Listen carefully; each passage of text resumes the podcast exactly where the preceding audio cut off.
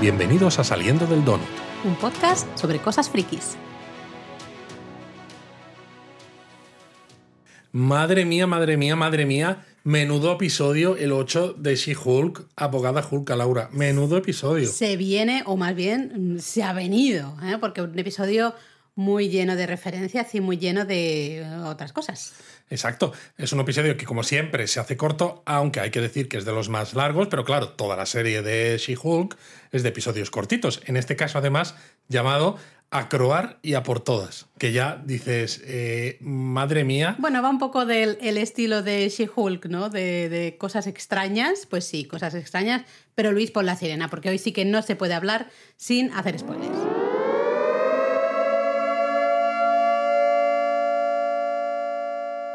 Ya tienes la sirena, Laura, y creo que sé lo que quieres decir. Lo A primero ver, todo. eh, por suerte, nosotros no vemos, no somos malos fans o no sé, pero no vemos esos trailers y esas imágenes que lanza siempre Marvel el día antes, ¿no? De, de- de- de- el día antes de que salga el episodio. Pero así que no nos habíamos spoileado, todos sabíamos. Lo que dijimos en el Donuts, además. Cierta persona, sabíamos que tenía que salir, que se dijo que saldría en el episodio 8. Ya sabéis mi opinión al respecto. Yo creo que hubiésemos sido todos más felices sin saberlo.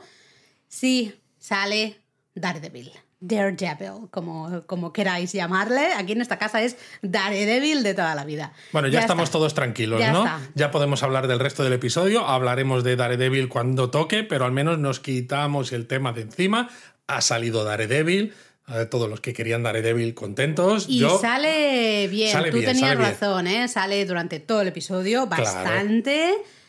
Y ahora hablaremos, porque yo he de decir que ya sabéis, siempre he sido una hater de Daredevil aquí en el Donut. Y aquí me ha gustado. Ahí lo dejo. Pero vamos a empezar, vamos a empezar. Empieza el episodio con esas escenas previas, que me hace mucha gracia porque el previamente, no en este caso, lo dice la propia Jen y dice previamente en mi serie. Exacto. Y yo creo que es una clara referencia a que ya se sabe, va a salir Daredevil. Todo el mundo estaba esperando. Pero es a mi ver serie, no os olvidéis, ¿eh? Pero es mi serie, ¿vale? Y básicamente eh, las imágenes previas re- recopilan casi la serie completa. Porque Bueno, sale Hulk, como lo importante sale Emil Blonsky, sale este Todd, sale el Josh, sale la web esta de inteligencia. Pero da mal rollo esas escenas previas. Da mal rollo porque todo va relacionado un poco a, ay Dios mío, ¿no? Ese plan de robarle la sangre a Jen, ese, toda esa problemática. Hulk sale, ¿no? Diciendo, pues si no eres una superhéroe, ¿qué vas a ser? Eh, dices, ay, ay, ay, ¿qué va a pasar? ¿no? Entonces es más desconcertante cuando empieza el episodio y se ve como un episodio, en principio, entre comillas, normal.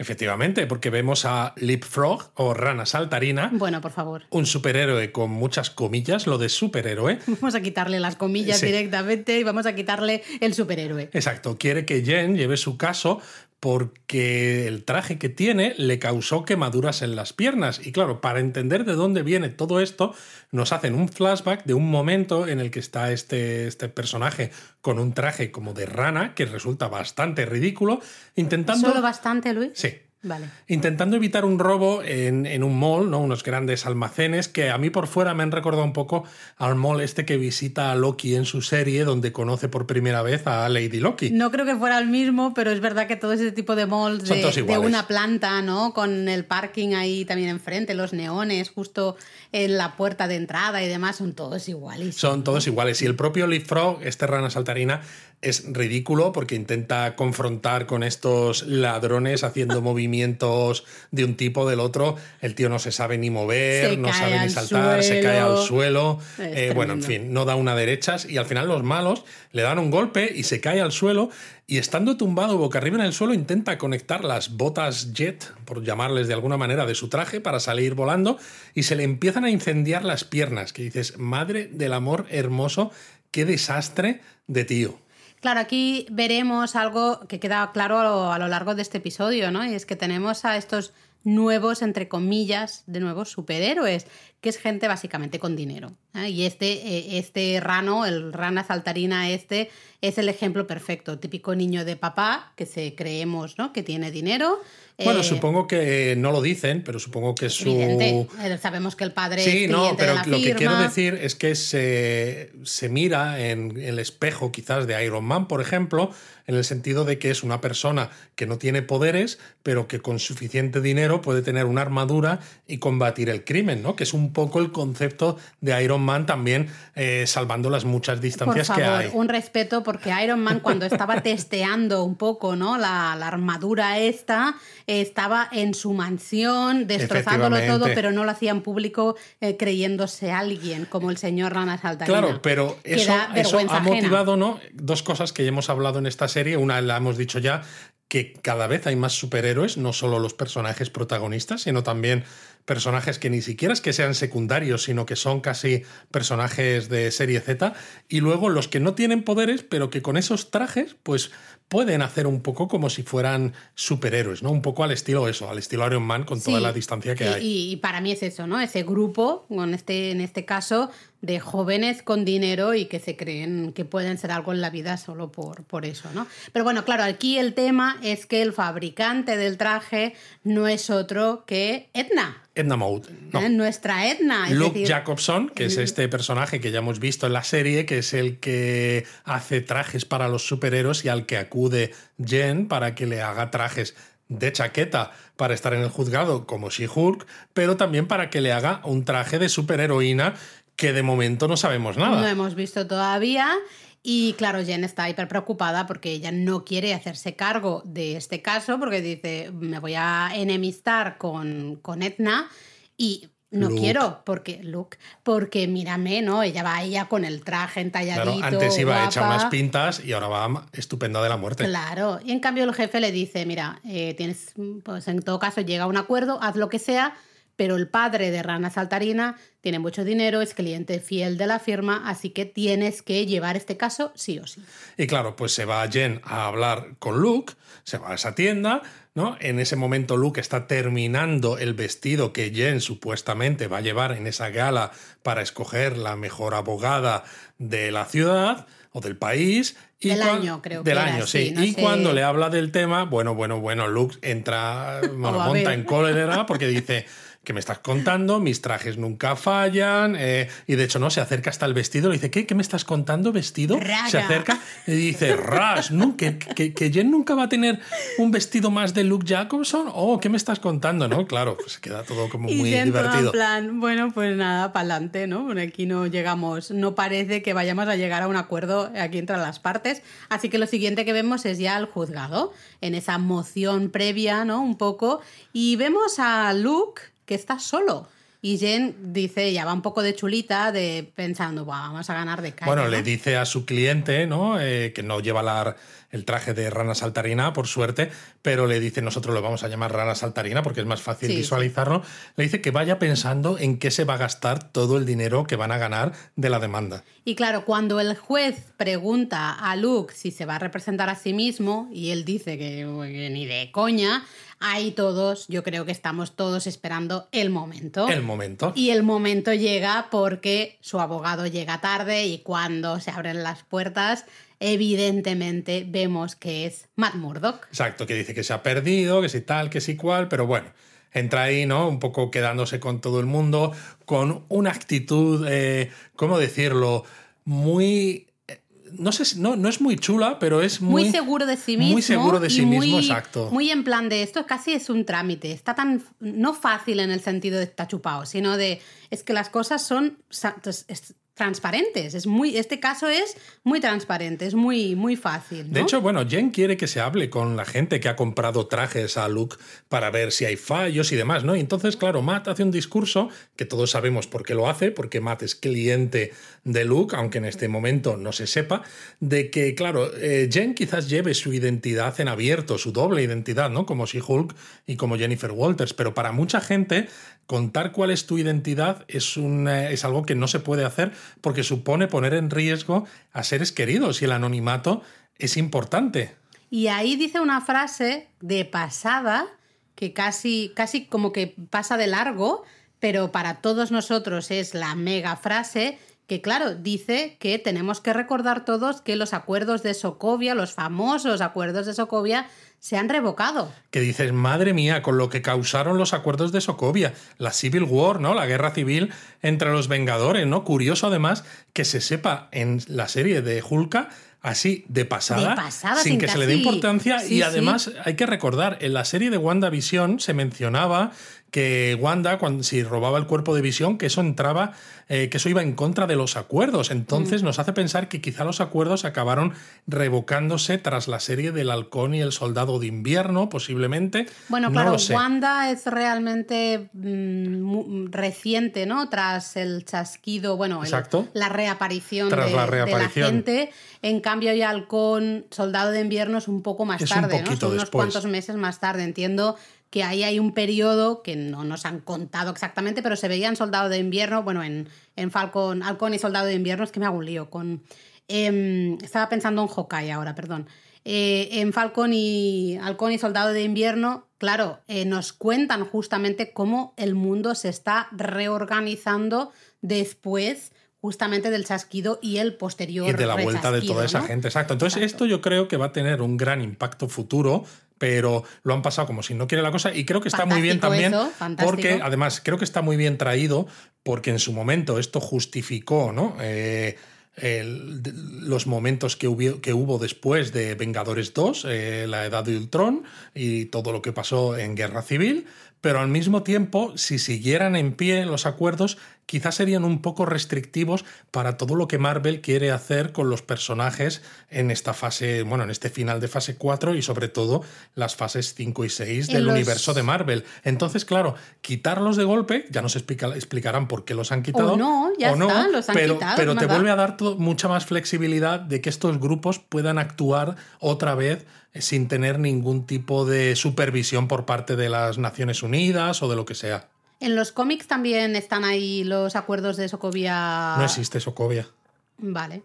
O sea, la guerra civil, la primera, ocurre por otro motivo, la segunda ocurre por otro motivo también diferente, porque ha habido dos. Eh, Sokovia en algunos cómics recientes lo han empezado a mencionar, claro, porque salen las películas, pero no es algo que, que, sea exactamente igual, simplemente es algo que creo que en el universo de cinematográfico funcionó en su momento, pero que si siguiera estando en vigor, creo que supondría... Les ataría más que dejarles espacio Creo que les quitaría libertad a la hora mm. de contar historias, entonces se lo han quitado en medio a mí me ha gustado y no necesito que me cuenten más, o sea, ¿para qué?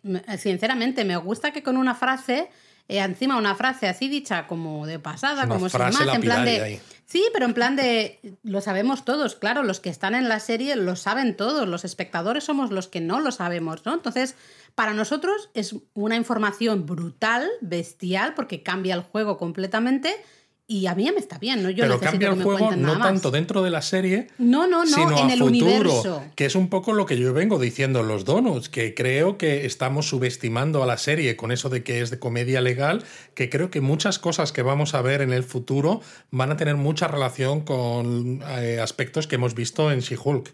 Y bueno, eh, totalmente de acuerdo, pero ahí la juez, creo que es una jueza, ¿no? Es un juez, no lo recuerdo. Eh, estaba tan pendiente de Matt Murdock que ahora mismo no, no me acuerdo si es un juez o una jueza. Eh, dice que toda la razón, que nada de hablar de la lista de clientes, que cada uno pues tiene derecho a mantener su eh, esa doble personalidad escondida. Doble identidad. Doble identidad, bueno, escondida. Y vemos a Matt, ¿no? Usar esos super sentidos. Bueno, nosotros sabemos un poco, ¿no? Si, hemos visto. Aquí los, los espectadores sabemos más cosas que lo que saben los personajes de la serie, al menos en ese momento. Claro, porque ahí parece simplemente un abogado ciego, nada más, ¿no? Pero detecta que Rana Saltarina usó combustible de, de aviación. Eh, para, para, las botas, ¿no? Para encender esas botas. Y claro, eh, Luke dice, oye, esto va en contra de las instrucciones Así que, claro, el juez o la jueza, no me acuerdo, desestima directamente la demanda en plan de, pues has hecho un mal uso de este traje, no puedes pedir daños y perjuicios. Efectivamente. Entonces Jen pues se va al bar donde se va siempre a tomarse algo. A beber para olvidar. Eh, básicamente en formato Jen, hay que recordar. Y ahí está Matt también tomando algo que le dice, me puedo sentar contigo. Se bueno, es que le invita un appletini. Un appletini, es efectivamente. Verde, ¿te has fijado el appletini verde, appletini verde, eh, claro ese que martini, claro, bueno, el propio traje, el propio traje de chaqueta que lleva Jen en el juzgado es verde, ¿no? Todos estos juegos. y uno es morado, con un toco morado que es uno de los colores también asociados de siempre a Hulk. Entonces se ponen a hablar, eh, se ponen medio a tontear. Bueno, bueno, sin el medio. O sea, tontear, a tontear a saco, ¿no? cuando dice que es ciego y tal, y dice, ah, llevo pantalones puestos, que dices, madre mía, Matt, madre mía, Matt, es que se las estás tirando con caña. Eh, es muy gracioso porque ahí en ese momento eh, Jen rompe la cuarta pared, nos mira directamente y dice, ¿estáis viendo lo mismo que yo? ¿Estáis viendo lo mismo que estoy viendo yo? Y ha sido muy gracioso en casa porque yo antes de que ella rompiera la cuarta pared, justo antes, he dicho, estábamos viendo y digo, pero bueno, aquí hay un tonteo, estos hacen buena pareja. Lo he dicho tal cual y ha sido decirlo y justo Jen rompe la cuarta pared y dice, ¿veis lo mismo que yo? Y es como, sí, lo, lo, vemos. O sea, esto demuestra hasta qué punto los guionistas tienen controladísimo el efecto de todo lo que se dice en la serie y lo que va a ocurrir en la audiencia. O sea, es que es brutal, es maravilloso. Pero claro, no podía ser todo perfecto porque tonteo se lleva muy bien. todavía no, todavía. Aquí va a pasar cosas, van a pasar ¿Eh? cosas, pero ella recibe un mensaje de Todd, que aquí hay que hacer un previously on, ¿no? Como en el episodio anterior. ¿Quién es el Todd este? Por si no os acordáis. Es el cliente del bufete de Jen que está obsesionado con She-Hulk. Ese cliente con el que ella tuvo una cita. Como She-Hulk. Como She-Hulk, que decíamos que era un poco sospechoso porque era el que le preguntaba de, oh, ¿has probado a utilizar vibranium para penetrar tu piel y no sé qué? Que dices, esto no, esto no me cuadra. Que, y este Todd quiere que vaya a verla a verle y dice que si el bufete, ¿qué pasa? ¿No tiene servicio 24 claro, por cuando ella tarda un poco en contestarles, en, plan, oye, pensaba, no, además lo hace pasivo-agresivo, ¿no? Pensaba que el bufete ofrecía un servicio 24-7. Mm, quizá me he equivocado y no es así. Es como, mira, majo, un par de hostias y el tío encima ¿eh? está en un bar, que es donde cita a, a Jen. Sí, entonces Jen se tiene que marchar. Lo curioso es que Matt también dice que él también se tiene que ir por un tema de trabajo. Trabajo, sí, entre comillas, vamos. Pero realmente lo importante de este momento es que todos nos hemos dado cuenta. Matt está tonteando con Jen, Jen está tonteando con Matt. Nosotros como espectadores nos hemos dado cuenta. De hecho, Jen nos dice a nosotros directamente, lo estáis viendo. Pero hay otra parte de la conversación que creo que es interesante aparte del tonteo, porque ah, Matt le dice a ella que puede ayudar a la gente usando la ley como Jennifer Walters, pero cuando la ley le falla a la gente, puede ayudarles también como She-Hulk. Que eso enlaza muy bien con esa conversación que Jen tuvo en el primer episodio con Bruce. Eh, que él le dijo, ¿no? Y que se, se, muestra aquí en el Previously On, que Bruce le dice, si no eres superhéroe, ¿qué vas a hacer? ¿Qué vas a hacer con tus poderes, no? Exacto, porque no, te los puedes Yo soy abogada y a mí déjame en paz, ¿no? Pero es como, claro, pero entonces estás malgastando, entre comillas, estos poderes que la ciencia o la mala suerte o lo que sea te ha dado, ¿no? Eh, hace clara referencia un poco a eso, ¿no? A decir, vale, tienes una faceta como puedes ayudar a la gente como abogada dentro de la ley. Pero no descuides tu otra faceta en la que, puedes. ayudar a la gente, que quizás es algo que no te habías planteado, porque dices, ¿cómo voy a ayudar a la gente una vez que salgo de mi bufete de abogados del juzgado? No, pues es que resulta que, que ahora puedes. Claro, claro, claro.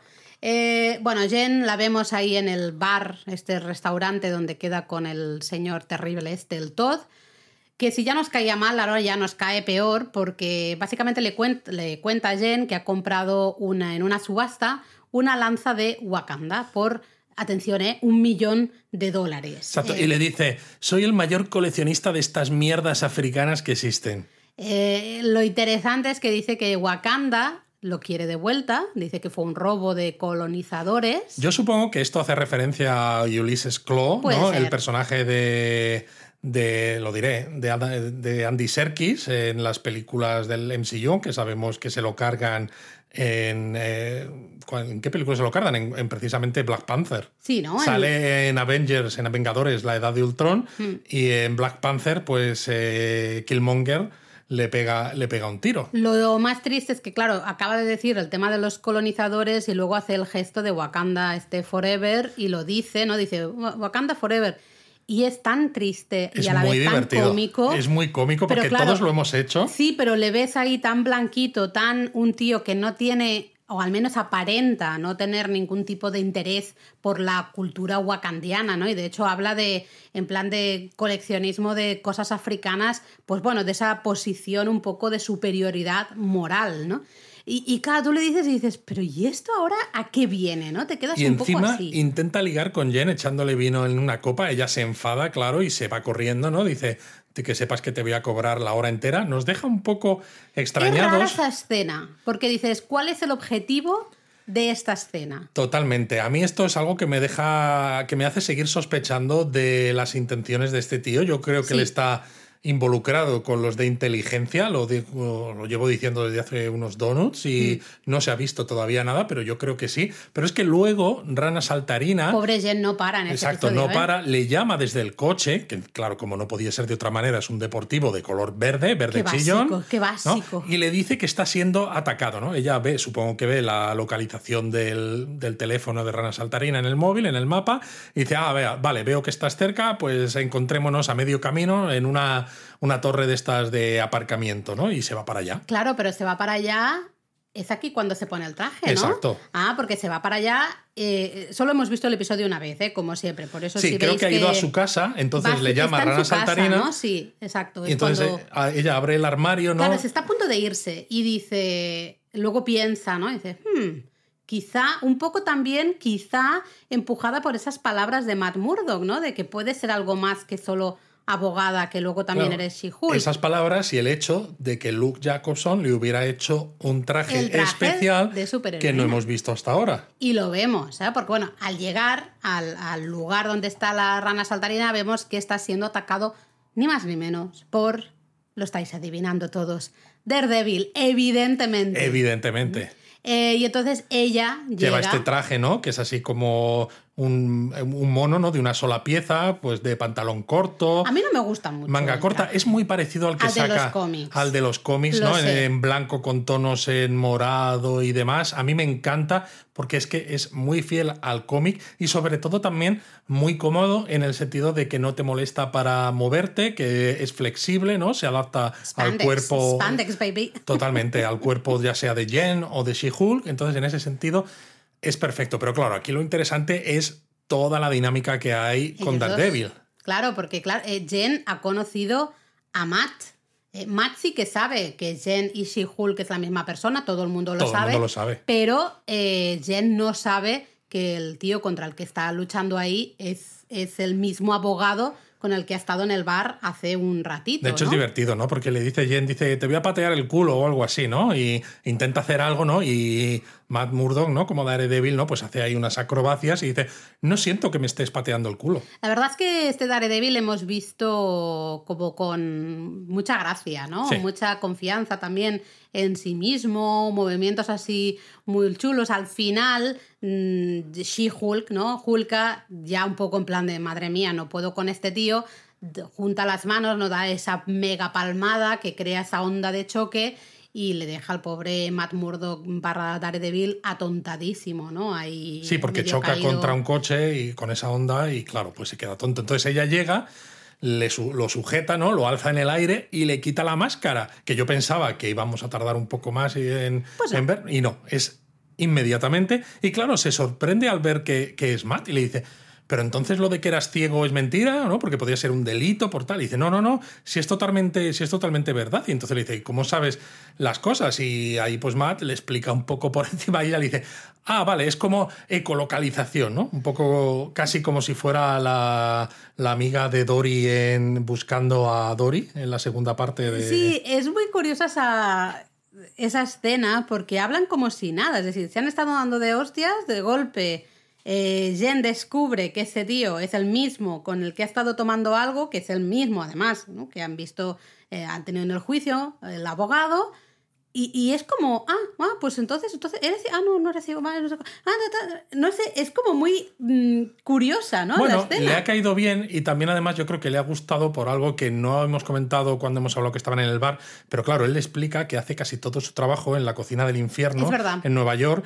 eh, pro bono, es decir, en causas benéficas y que por eso, eh, por eso mismo a veces tiene que aceptar encargos eh, que son de grandes empresas o cosas así. Que son los que pagan las facturas. Exacto, para poder pagar las facturas. Yo creo que todo eso. Todo eh, eso es un caldo de cultivo que se le queda en la cabeza a, Jennifer, ¿no? De eh, a qué puede dedicar su vida, que no tiene que ser simplemente un florero, ¿no? Sí, sí, sí. Eh, lo interesante aquí, claro, Daredevil le dice, oye, que tu cliente, ¿no? Rana Saltarina realmente es el malo, porque sé que ha secuestrado a Luke, ¿no? El, el, modisno, el modisto, Edna. entonces, claro, en ese momento Hulka dice, ok, pues vamos los dos a salvar la situación, ¿no? arreglar esto, porque evidentemente no puede ser. Van, llegan los dos a la guarida de rana saltarina y están observando la situación, ¿no? Para ver cómo atacar y cómo, cómo salvar, digamos, a, Luke. Eh, y es ahí muy también de nuevo, es que yo todo el rato estaba en plan de no sé qué estoy viendo, y me pasa mucho con esta serie, porque la conversación de nuevo es como muy, entre comillas, natural, pero hablando de cosas que no son para nada naturales. ¿No? Porque en este caso, eh, eh, Matt, ¿no? Daredevil, le hace un poco. La, le, explica la diferencia entre esbirros o secuaces, ¿no? Matones, secuaces, yo qué sé, ¿no? Sí, porque. Eh, Goons and Henchmen era en inglés. Eh, y claro, Jen es en plan, a ver, bueno, vale, pero es, todo lo mismo, al final, ¿no? Y dice, no, unos están pagados y otros creen en la causa. es, como, es como, es una conversación súper extraña, ridícula. Es como muy absurda en ese momento. Exacto, lo importante es que Daredevil le dice a esa conversación es importante. No, también, pero Daredevil le dice a Jen el número exacto de malos mm. que hay dentro de ese almacén, cosa que a ella le sorprende directamente, y le dice que es que es capaz de escuchar sus corazones, ¿no? Y en ese momento ella está en forma humana y le está mirando con carita de, oh, este tío, ¿no? Qué guay, porque encima es con el que he tenido feeling en el bar. Y dice, por cierto, también estoy escuchando tu corazón. Eh, va muy rápido. Va muy ¿eh? rápido, está nerviosa y tal, ¿no? Y ya se levanta y dice, no, estoy perfectamente de salud. Creo que, creo que le dice, ¿estás nerviosa o te alegras de verme? O algo así. Sí, algo así. Que es como, a ver, ¿qué está pasando? Exacto, que, tenéis a un, modisto secuestrado que hay no sé cuántos, 30 o así malosos y, le estás tonteando de una manera brutal. Bueno, siguen tonteando porque Daredevil ejecuta, bueno, eh, piensa un plan, ¿no? Dice que él irá cargándose de todos estos malos. Bueno, eso no es pensar un plan, es yo me encargo de todos los malos y tú vas detrás. Claro, pero él dice, lo voy a hacer yo porque yo soy más discreto, ¿no? Tú eres Hulka y tú llegas y vengas Smash. Bueno, es que ya lo dice, yo también puedo entrar y smasheo. Claro, pero él dice, pero yo tengo más experiencia en este tipo de, de, cosas. Tú todavía pues no tienes tanta experiencia, entonces, bueno, hazme caso, ¿no? Total que ya vemos a Daredevil que entra en esa guarida, ¿no? En ese lugar y vamos, eh, escena un pasillo enorme. Bueno, lo que esperaba todos los fans, las típicas eh, luchas de pasillo de Daredevil. Claro, por eso, ¿no? Eh, pateando culos, ¿no? Que se dice así en inglés. En inglés, kicking ass, que suena, suena casi mejor, pero es que es verdad, ¿no? Se los, se los ventila visto y no visto, pero claro, cuando no responden a los walkie-talkies pues mandan más malos a por Daredevil y entonces cuando los malos se están acercando a Daredevil, dices, ¿dónde está Hulka? ¿no? Todos sabemos que va a hacer una entrada, lo que no sabemos es por dónde y desde el techo cae, ¿no? Rompiendo un trozo de techo y aplastando a los malos que dices, ok. Hulka hace lo que hace un Hulk. Exacto. Smash. Smashea. Hulka hulkea, pues eso, ya está, ¿no?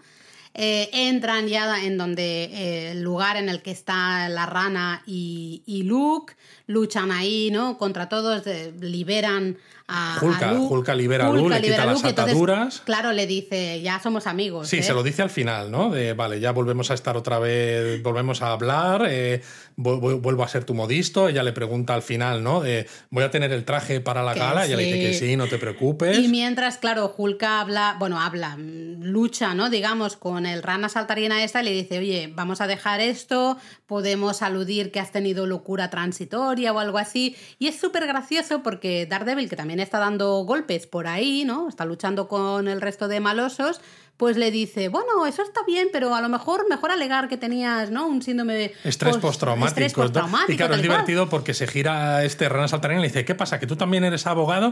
Y le dice, no, es que me gustan mucho las series de abogados. Y, pero mientras se sigue dando golpes con, el- con los otros, ¿no? Y, y- y resulta también, de nuevo, muy cómico, eh, muy divertido, eh, pero al, al mismo tiempo dices, bueno, me encaja mucho con el tipo de serie que estamos viendo.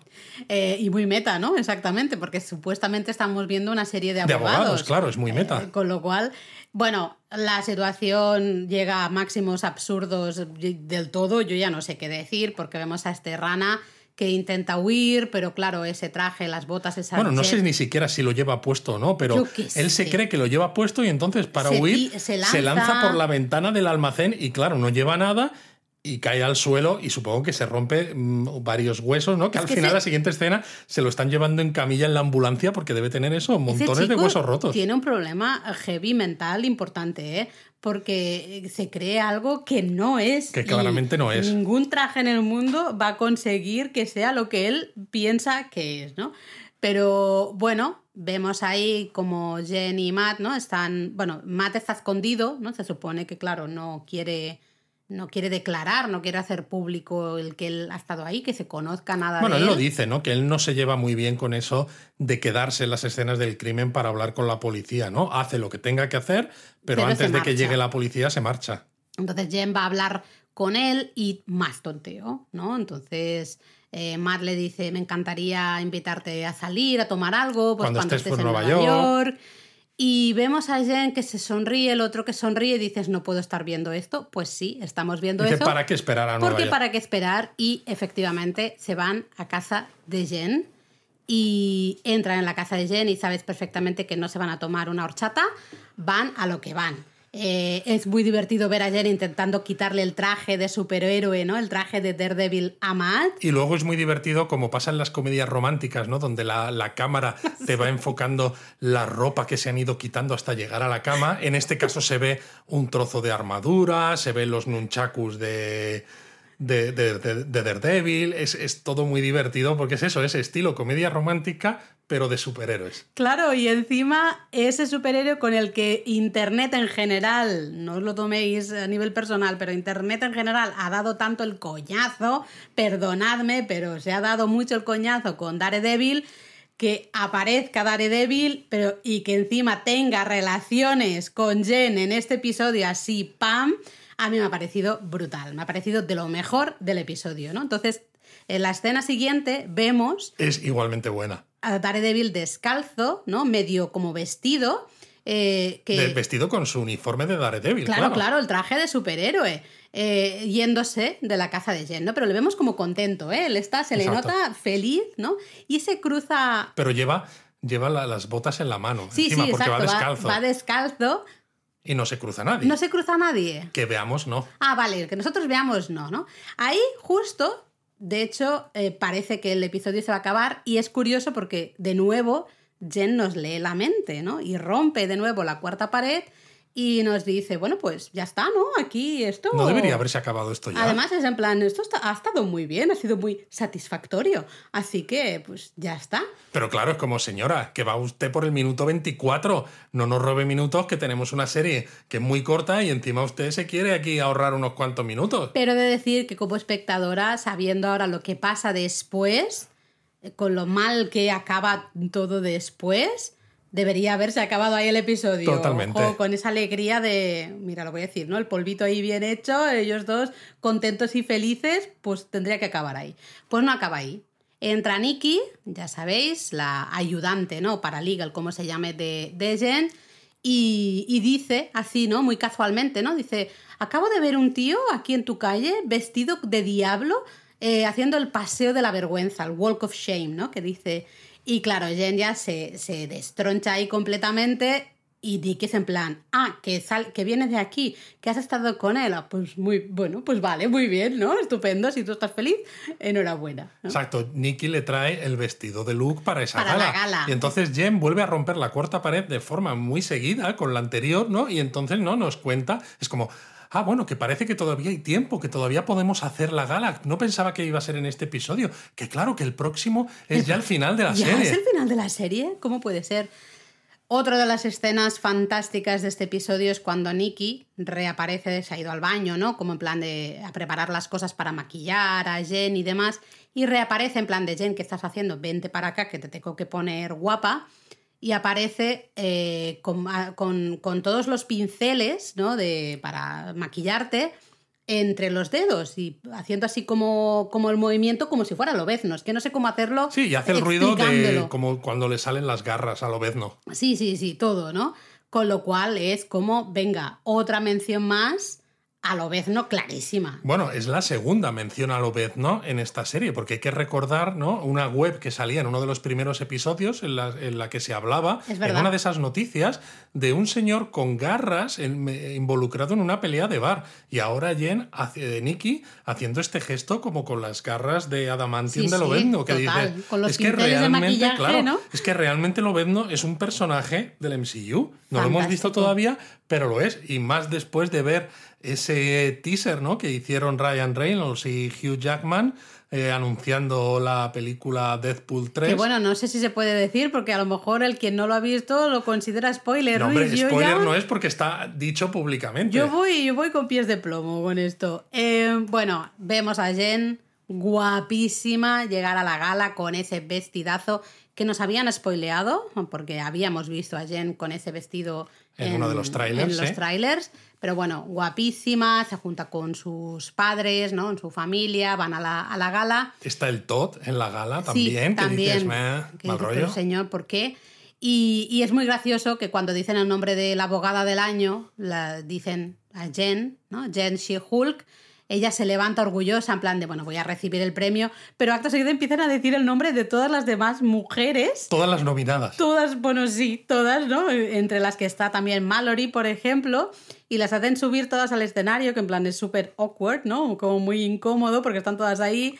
Eh, es que eso de que le den el premio a todas, es como la salida fácil, en plan, como decir, es que ser mujer abogada es estar un escalón por debajo. Todas y os pobrecitas. Lo exacto, os tenemos que dar el premio a todas. A mí me ha sentado así. A mí me ha sentado mal. Por eso, cuando Mallory eh, les preguntan a todas eh, qué se siente siendo una mujer, ¿no? Abogada. Y cuando Mallory dice, pues mira, tengo que trabajar el doble por la mitad de reconocimiento y encima tengo que aguantar que me pregunten eh, cada dos por tres. Cada dos por tres que se siente siendo una mujer abogada. ¿no? Mira, yo ahí he, Ha sido una frase. Porque Mallory dando caña encima en ese entorno que realmente da la sensación de que es eso, ¿no? De que están dando el premio a todas. Por lástima, es por pobrecitas, ¿no? Eh, duele mucho luego Julka le toca dar las gracias, ¿no? Bueno, a, contestar a la pregunta ya pasa y da las gracias a su familia. Pero justo cuando está dando las gracias a su padre y a su madre, detrás, en la pantalla de detrás, sale como una especie de emoji, ¿no? El emoji del Hulk King, este que hemos visto en estos últimos episodios, que los que están detrás de ella, de su sangre, y suena una voz por megafonía, que básicamente dice que es una zorra y muestra información de su teléfono, ¿no? De ese teléfono que había copiado Josh en el episodio anterior. Entonces, yo me he dedicado a hacer pausa en la escena después, esta parte sí que la he vuelto a ver para ver lo que sale. Salen sus fondos de pantalla del Capitán América de espaldas, ¿no? Con ese culazo salen los perfiles de Matcher a los que ella ha dado like o ha deslizado hacia un lado o hacia el otro, no sé hacia cuál es, que yo no estoy en este mercado. Eh, pero lo curioso es que el perfil que sale de Matcher es de Jennifer Walters, porque se ve la foto de Jennifer Walters, no, no es el perfil de, She-Hulk. es curioso. Se ve un extracto de una cuenta corriente que creo que pone que tiene unos 8 mil dólares, hay mensajes de texto en el teléfono, facturas de teléfono, de internet, de tele por cable, hay un vídeo de una cámara oculta en la que parece verse a ella acostándose, no sé si es con Matt o con quién, pero se está acostando con alguien. Con el Josh ese, ¿no? A mí me ha dado un, rollo muy de revenge porn, ¿no? Mm. Esto que últimamente, desgraciadamente, se lleva un poco, que desgraciadamente suele afectar más a mujeres, ¿no? Y que incluso en el mundo real ha habido casos de suicidios, ¿no? Por, por causa de esto, porque ha habido chicas jóvenes incluso que se han visto expuestas ante sus compañeros de instituto y pues no han sabido procesar esto, ¿no? y se han suicidado. Entonces, a pesar de la tontería que puede ser la serie, de las risas que te puedes echar aquí y allá, me gusta que muestren estas cosas en este contexto porque como espectador tú lo ves y te pones claramente en contra de hacer este tipo de cosas. Entonces, si te paras a pensarlo, dices, es que da lo mismo que sea por una superheroína, que no, que sea... Hacer esto Eh, está mal. Además, eh, una mujer que vive su vida con libertad, respetando a todo el mundo, teniendo relaciones sexuales con quien quiera. Bueno, como hacen los hombres al final. Evidentemente, eh, lo de llamarla zorra me parece un poco tan anticuado ya que es como mm, deberíamos empezar a, no sé, a movernos un poco más. ¿eh? Sí, Esto no. Totalmente. El caso Pero- es que Hulka entra en rabia, ¿no? Mallory, de hecho, le dice, no lo hagas, Jen, y destruye la pantalla del escenario. Se vuelve loca absoluta. Exacto, con tanta rabia que hasta empiezan a caer trozos del techo del teatro, Sí, sí, que es sí, cuando se encienden las luces de emergencia y sale toda la gente del teatro corriendo. Y a mí lo que me ha flipado aquí es que de repente hay un momento en el que Jen mira y se ve gente con la cara tapada, no sé si es, no es un pasamontañas, ¿no? Pero llevan... Pañuelos, Sí, con un pañuelo o algo como grabando cosas con el teléfono móvil que yo, que sospecho de todos, pienso que puede ser el Todd, porque yo sigo pensando que él está involucrado con todo esto, mientras Hulka se sigue cabreando cada vez más, cada vez más. Mm. Además, tú lo has comentado cuando lo veíamos, ¿no? Que se enfada de una forma muy diferente a la. Bueno, claro, es que no la hemos visto enfadada. Eh, hemos visto a Jen usando su personaje, ¿no? Su persona de She-Hulk, porque pues es más fuerte, etcétera, etcétera, ¿no? Pero no la hemos visto cabreada, llena de rabia. Claro, no Aquí pensábamos que pudiera vez. tenerlo porque pensábamos que esta versión de Hulk, ¿no? De, de un Hulk, era, ella era capaz de controlar al Hulk. Claro, porque pero la sabemos rabia que es algo inicialmente. que no podemos controlar. Exacto, pero inicialmente el Hulk eran dos personali- personalidades diferentes, Hulk Sí. y Bruce Banner, y les lleva les- a los dos, ¿no? Muchos años encontrar ese punto de unión, ¿no? Para llegar al profesor Hulk. Y de, de- de lo que se trata el episodio 1, ¿no? Justamente, que cuando Bruce dice, ostras, pues tú lo tienes como, te parece que lo tienes más fácil el hecho de controlar tu rabia o de activar y desactivar, ¿no? Claro, eh, justamente, ¿no? Nos enlaza con ese, eso que se hablaba en el primer episodio. Sí, porque aquí los de inteligencia han conseguido superar ese umbral a partir del cual ella, por muy controlado que tenga esa rabia innata, se pasa. Porque eh, hay momentos en los que suena como un... eh, no, no sé, no sé cómo, cómo expresarlo aquí en el podcast, porque parece como un gruñido así eh, muy grave, ¿no? Eh, suena muy... Muy- bajo, pero es como... Sí, muy, suena- de animal, casi. Exacto, muy de animal que, que te hace pensar que realmente Hulk, ¿no? Lo que es la personalidad Hulk est- está tomando el control En ese momento y está dejando un poco atrás a la persona Jen Walters en, en- en esa mente Sí, lo creo. compartida. Y luego sale y justo fuera nos encontramos unos policías, soldados, no sabemos muy bien, con unas armas, desde luego no son pistolas normales, son unas armas especiales que están apuntando a Hulka y ahí se termina el episodio. Exacto, es un cliffhanger del copón para el final de la serie y además a mí este final me genera muchas dudas, ¿no? Lo primero, estos policías que hemos visto en esa escena final, que son de Damage Control, Yo porque creo- hemos visto Damage Control, ¿no? Eh, presente en varias series ya, eh, entonces que tiene una relación con personajes con superpoderes, podría ser. Yo creo que sí. El problema es que diciendo que sí también sale otra duda, que es, vale, son damage control, ¿por qué están ahí? ¿Cómo llegan tan rápido? Exacto, quizás Esto el era una gala aburrida claro. de abogados. o Exacto, sea, quizás el Hulk King, ¿no? El que está detrás de esto, de esto que ha ocurrido, de esta, de esta web inteligencia, les ha avisado de antemano diciendo, oyes, va a pasar algo antes de que pase porque sabe lo que va a ocurrir. O quizás este Hulk King está mejor conectado de lo que estamos pensando. Eh, también a mí la duda, me, un poco viendo ¿no? lo que hacen de enseñar esas fotos a, a gente teniendo relaciones, ¿no? Eh, es evidente que es exponer la privacidad de una persona y eso es una violación en Es, toda es regla. muy grave, pero al mismo tiempo, sabiendo lo que ellos eh, tienen en mente y lo que han hecho, que es extraerle la sangre y los objetivos que tienen con esa es, sangre, es se queda hasta corto. Claro, dices, la llama zorra. Yo cuando lo estaba viendo digo, por, eh, entendedme lo que quiero decir, ¿eh? no está bien llamar a zorra a alguien y a una mujer que vive su vida, su libertad sexual, ¿no? De ninguna manera. Pero claro, dices, podrían hacer mucho más. Solo, Exacto. entre comillas, solo la llaman zorra. ¿Qué, qué pretenden? ¿Pretenden Yo creo que pretenden cabrearla, justamente Sí, pretenden lo que consiguen. solo. Eh, cabrearla quizá para ¿Pero para que... qué? ¿Para quitarla de en medio porque los medios de comunicación vean que es inestable, que no se puede fiar a alguien de ella. Pero... Bueno, sí, para que, para que ya tengo, tengo, la gente tenga esa idea de que es peligrosa. Claro, pero aquí, aquí está mi duda también, porque realmente una cosa es que tú quieras la sangre de un Hulk, ¿no? Que esto lo vimos también en el primer episodio, cuando Hulk el, eh, su primo Bruce Banner destruye las muestras de sangre precisamente diciendo para que nadie cree más Hulk que dices ya vale esto va a ser importante no en el en lo que es el cómputo global de la serie, ¿no? Y luego hemos visto que efectivamente lo es. Eh, está claro que este Hulkin, esta inteligencia, de alguna manera quieren crear super soldados con esta sangre de, de Hulka. Pero ¿qué más les da quitarse a Hulka de en medio o no como abogada? Porque Hulka va a seguir existiendo, si no es como abogada, como superheroína, ¿no? Y el hecho de confrontarla y de crearte enemigos, de que ella sea tu enemigo, bueno, pues lo va a seguir siendo por mucho que tú la avergüences. Yo no sé si es que la necesitan en el siguiente episodio en algún lugar concreto y que si este grupo de policías es Damage Control, que todo parece indicar que sí, que la pues se la van a llevar y tienen este grupo de gente, tienen a gente metida en Damage Control o, o sea, en plan de, tenemos que sacarla de aquí, este es el momento, vamos a llamarle zorra, vamos a mostrar sus fotos, sus vídeos privados y demás, eh, y hasta los que no son privados, sino simplemente grabados sin su consentimiento, lo vamos a exponer todo en público para que se cabree de una manera tal que Damage Control sí o sí se la tenga que llevar y así la tenemos en el lugar que queremos. No lo sé, es mi conjetura. Puede ser. Eh, también hay que mencionar ¿no? un guiño, que ha habido un momento previo en el que ella ha hablado de un Hulk rojo, así como al Eso no me ha quedado nada claro. Claro, a ver, yo creo que ella lo dice al azar, ¿no? Pensando que, claro, ya es Hulk y es de color verde, ah, pues otro color cualquiera. Pero si recordáis, mencionábamos además en, en Donuts pasados que la inteligencia, ¿no? Esta, esta agrupación, aquí es una web, pero no sabemos quién está detrás, es el Hulking, pero es eso, es un alias.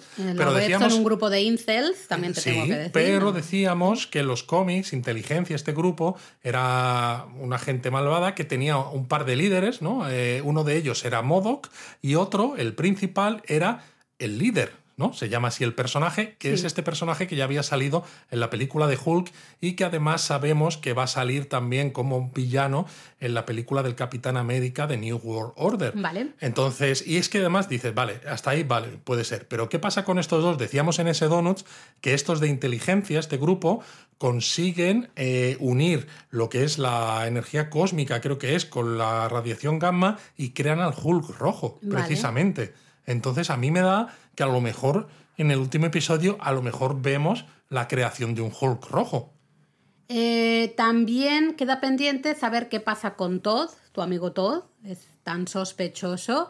Esa escena, ¿no? Que habla de Wakanda, además, en el restaurante que parece como un poco que... El que esté presente en la gala, que puede ser esa persona que está, grabando, porque no sabemos por qué alguien está grabando con el móvil, quizá también para mostrar el vídeo en inteligencia, ¿no? De She-Hulk perdiendo, los, papeles. los papeles, no eh, sabemos. y bueno, yo sí que quiero decir, sí o sí, que por favor unámonos todos para matar a Josh, ya, porque es por su culpa que esto está llegando a estos extremos, ¿no? Realmente, y lo que suceda la semana que viene pues bueno, el, origen al final, el culpable primero de todo es Josh. Hay que volver al retiro de Abomination y traer... Me falta que vengan todos los amiguitos a ayudarla, porque Jen va a necesitar ayuda en el Va a necesitar ayuda claramente. Pero bueno, es eso, el episodio se acaba aquí, salen los créditos, tenemos escenas dibujadas, como, siempre, tres de ellas. En la primera se ve la subasta de la lanza de Wakanda, donde vemos a Todd precisamente pujando por esa lanza, pero es divertido porque vemos a Rana Saltarina pujando también por la misma lanza, pero con el traje de rana saltarina. Niños de papá con dinero, de verdad. qué, pesadez. Me ha gustado más otra escena dibujada que se ve la mesilla de noche ahí en la habitación de Jen que vemos el, el, casco ¿no? de Daredevil y encima el sujetador, bueno, un sujetador rosa creo que es, se supone que es el sujetador de Jen, ¿no? Se supone, sí, porque creo que Daredevil no usa. Bueno, quién sabe, a lo mejor sí, le tiene ¿Quién sabe? Los fetiches de cada uno. Exactamente. ¿Ah? Y la tercera escena vuelve a ser de Daredevil, ¿no? Lo que muestra hasta qué punto Daredevil, ¿no? Tiene importancia en este, en este episodio, que está haciendo el paseo de la vergüenza, este walk of shame, con las botas en la mano. Y entonces ahí sí que vemos en esa escena dibujada a Nikki girada, mirándole sorprendida con el vestido de Jen en el portavestido. Enlaza, ¿no? Las dos escenas que hemos visto, nosotros solo hemos visto a Daredevil por un lado y a Nikki ya llegando a la casa de Jen y enlaza, digamos, de Nikki se ha cruzado y realmente lo vemos, ¿no? y fíjate que tampoco hay escena extra, a pesar de que este episodio está dirigido por Kat Coiro, la misma directora de los cuatro primeros en los que sí que había habido escena extra, así que suponemos que nos han querido dejar sin escenas extras en todos estos episodios para hacer el build-up, ¿no? Esta estas ganas absolutas de encontrarnos con una escena extra en el último episodio que sea rompedora. Bueno, eso pensamos. Igual la escena extra del último episodio es una tontería y nos deja a todos con la cara torcida. Lo entendería si solo hubiese habido una escena extra en el primer episodio, la fantástica escena extra de El Capitán América fo... Eh, vale, entonces te lo compro, ¿no? Dices, haces la primera por el jiji jaja y luego en todo caso la última porque es la última. Ha sido un poco extraño la decisión de unos sí y otros no. Fíjate hasta qué punto nos está haciendo hablar de una tontería como son las escenas extras, ¿no? De, intentar analizar qué pasa con esas escenas extras, por qué sí, por qué no, qué puede ser, qué no puede ser, que bueno, pues tiene también su, su puntillo. Sinceramente, a mí el episodio me ha parecido muy divertido, ah, me he reído un montón, es súper meta. Te iba a preguntar, comentarios finales, a ver. Sí, sí, sí, porque es que no se toma en serio, iba a decir, no se toma en serio a sí mismo, ¿no? A la propia serie de She-Hulk, pero es que no se toma en serio tampoco al propio universo cinematográfico de Marvel. Eh, a mí me ha encantado la introducción de Daredevil en, el, en el MCU. Porque, a ver. Sí, no contamos el cameo, ¿no? No, el cameo de esa otra película, yo es que ya no sé qué puedo decir, porque si no la gente dice que hacemos spoilers. Spider-Man No Way Home. Tú lo dices, ¿no? Tú lo Hombre, Laura, la película ya hace bastantes meses que se estrenó. No, me, no me, vengas con eh, estas. Bueno, de hecho, en, en Spider-Man No Way Home sale Matt Murdock, no sale realmente Daredevil. Sí, pero hace un gesto agarrando algo que dice, tengo muy buenos reflejos. Y aquí ya es, eh, eh, además es que ahora es la confirmación de que ese Matt Murdock realmente es Daredevil. Porque en su momento, claro, decíamos, bueno, a lo mejor están jugando con nosotros, han usado solo el actor, jiji, jaja. Luego ya se confirmó que eh, tendría la serie de Daredevil, sería con el mismo actor. Entonces, vale, ¿no? Y aquí es la confirmación ya realmente oficial. Me ha encantado este Daredevil. Lo he dicho antes, sabéis, lo he dicho varias veces aquí que a mí Daredevil como personaje me da una, una pereza, pero impresionante. Eh, en la serie yo creo que es de las que peor lo he pasado, Luis lo sabe, que era como, ya está, ya está el, el este que va siempre así con lo cara de pesado, de hoy, hoy, hoy, hoy. Eh, porque es un poco así ese señor. Entonces aquí me ha gustado mucho. De todas maneras, hay que reconocer que el tono que vaya a tener en su serie, aunque no sabemos cómo va a ser, pero teniendo en cuenta que va a volver a salir Kingpin como villano, va a ser bastante diferente el tono, ¿no? No creo que sea tan ligero ni de comedia como aquí, pero sí que espero que, que no sea tan oscuro y tan como triste y tan como Dios mío, mi vida, tal y cual como en su serie original. Yo es que creo que en Netflix intentaron hacer una serie un poco al estilo de las películas de Batman de Nolan, ¿no? Con un Bruce Wayne muy oscuro, muy realista, y yo creo que se perdió un poco. Eh, detallito también, la música. Suena, la, suena el tema de Daredevil justamente cuando aparece. Y luego creo que en la pelea también en el pasillo. Sí, eh, que es un poco, eso creo que lo están haciendo bien, ¿no? Estos guiñitos, ya lo comentamos, en Miss Marvel también sonó el tema de los X-Men cuando al final de la serie se le decía eh, que, que tenía una mutación, ¿no? Básicamente estaba diciendo que era mutante. No sé, este tipo de cosas siempre molan mucho. Ha molado también, ¿no? La mención cuando están en, la, en el parking este, eh, que le dice ella Jen, ¿no? Como si Hulk le dice que por qué has escogido un color ketchup y mostaza para el traje, ¿no? Es divertido. Eh, es un perrito caliente o algo exacto, ¿no? Quizás haga que Matt se lo piense y le pida a Luke, que al fin y al cabo es el modisto que tienen en común una versión del traje con solo color rojo, pero que al mismo tiempo muestra un traje que encaja con los primeros diseños que tuvo Daredevil en los cómics y que además son los colores que llevaba su padre, que se llamaba Battling Murdoch, que era boxeador y al que la mafia le mata porque le piden en uno de los combates que se deje ganar y él dice, no, yo voy a hacer lo que creo que es correcto, ¿no? Por mi hijo y demás, y, se lo, y lo acaban matando. Entonces, pues bueno, es un guiño también a esos valores que tiene Matt Murdoch, ¿no? Y que los recuerda, pero que seguramente en su serie ya le veremos con el traje puramente rojo. Bueno, pero es que es importante el feedback de Jen, porque claro, a ver, Matt es ciego. Esto permitidme que es una broma, ¿eh? Esto es una broma. Si no le dicen, oye, esto estos colores no quedan bien Estos juntos. colores no encajan, ¿eh? Pues claro, la ecolocalizaciones o lo que fuera, pues eso no sirve para los colores. Hombre, ¿no? sí. Además, le sirve para todo porque puede detectar la longitud de onda de los diferentes colores que tienen diferentes temperaturas de color. Claro, pero sabrá la sensibilidad de si le gusta o no le gusta tanto. No vale, pero sé. entonces no es que sea ciego, no. Igual es que entonces no tiene sentido No- estético. No, tiene gusto. Efectivamente, que es otra cosa que es mucho peor que ser ciego. Pero bueno, yo estaba muy feliz viendo este Daredevil tontear, Sonreír. ligar, sonreír, haciendo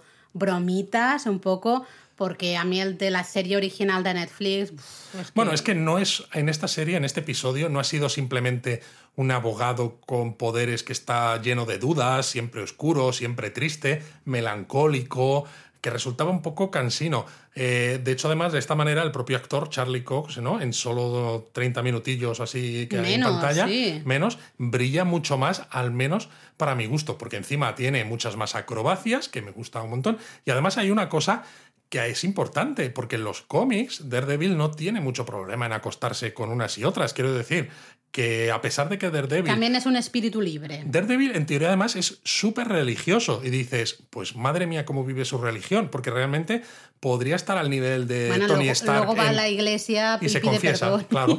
Pero podría estar al nivel de Tony Stark en cuanto a lo Ligoteo. picha brava que es, ¿no? Anda. Y me ha gustado mucho porque, a pesar, si tú ves la serie de, de Netflix, parece que este Daredevil está un poco fuera de personaje, pero cuando conoces un poco los cómics, sobre todo hace algunos más antiguos, dices, no, no, me encaja perfectamente que el tío, pues bueno, pues si le surge la oportunidad, pues no desaprovecha. Oye, pues a mí Daredevil Picha Brava me gusta más que Daredevil melancólico, triste, yo qué sé, pesado ese que teníamos en Netflix.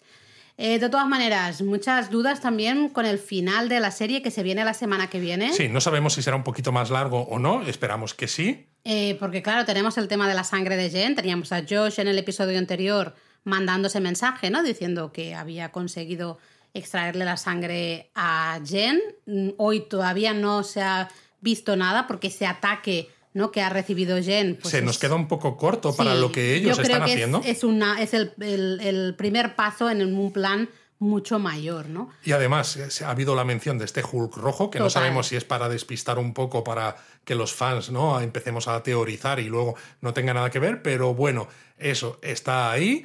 Eh, El quizá- tema del líder también está como muy pendiente, lo no que sabemos si saldrá ¿no? o no. No sabemos si volverá a salir Bruce Banner de vuelta de su viaje a sacar, ¿no? Que sabemos que está en esa nave que llegó en el primer episodio y no lo hemos vuelto a ver. El final de la serie, eh, ¿con qué crees que enlazará? Hombre, teniendo en cuenta lo que hay pendiente y lo que yo he dicho de que podría encajar con lo del Red Hulk, el líder, que además tiene que ver con inteligencia en los cómics, yo creo que este final de la serie podría tener que ver con la película de Capitán América, precisamente New World Order. Pero lo que me extraña es que la película de Capitán América 4, New World Order, ¿no? La protagonizada por Sam Wilson como Capitán América ya, está prevista creo que para mayo de 2024. Estamos hablando de casi dos y- años, ¿no? sí. Un año y medio largo. Sí. Entonces se me hace demasiado largo para que no vuelva a haber ninguna mención más a, a She-Hulk. Pero claro, luego tienes la película de Deadpool 3, que va a volver a tener a Lobezno, pero también es para 2024. Y no se espera que vaya mucho más de mutantes realmente, quizás incluso hasta después de la fase 6. Entonces... Me, me hace, me hace plantearme que seguramente habrá mucha relación con cosas de She-Hulk, de lo que estamos viendo en esta serie, en un futuro del universo de Marvel, pero no en un futuro inmediato, sino en un futuro un poquito más adelante. Bueno, veremos la semana que viene, que ya es el último episodio. Se ha pasado rapidísimo esta serie. de Muy, decir. muy rápido. Eh, vamos a acabar. Yo, eso sí, antes de acabar, Luis, tengo que decirlo. Esto es como la escena extra del saliendo del donut. Os queremos 3.000, ¿no? Hay que decir os queremos 3.000 y entonces luego Ah, hacemos bueno, la escena vale. extra. Venga. Os Os, queremos queremos 3.000. Daredevil 4.